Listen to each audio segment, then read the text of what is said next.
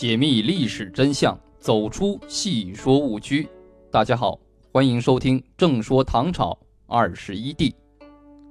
穆宗李恒，长庆元年至四年（公元八二一年至公元八二四年）。唐穆宗是宪宗第三子，贞元十一年七月六日出生于京师长安大明宫之别殿。最初名李佑，先封为郡王。宪宗元和元年八月晋封遂王。李恒是册封为皇太子以后改的名字，这一点与他的父皇宪宗相同。穆宗以前的唐朝诸帝多能将皇位传给儿子，高宗和武则天还有二子及中宗和睿宗继位做了皇帝。穆宗的父亲宪宗，另外也还有一个儿子，第十三子做了皇帝，即宣宗。穆宗以后的遗宗，有第五子继位为熹宗，第七子继位为昭宗。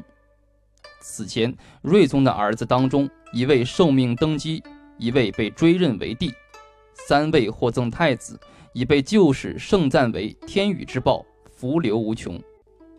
但穆宗一共有五个儿子。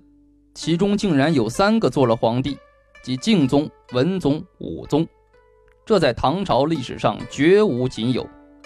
由于每个儿子继位后都把各自的生母追尊为皇太后，所以穆宗先后有三个皇后和他配享太庙，这在唐朝历史上也属罕见。穆宗于长庆四年正月死时，刚刚三十岁。相对于他之前的唐朝皇帝来说，可谓最短寿的一位。这些情况透露出，在穆宗君临天下时，唐朝的皇位继承已发生了很大变化，皇帝的人身安全也已变得毫无保障。所有这些似乎再次提示我们，穆宗时期的宫廷局势已经难以用常规来审视了。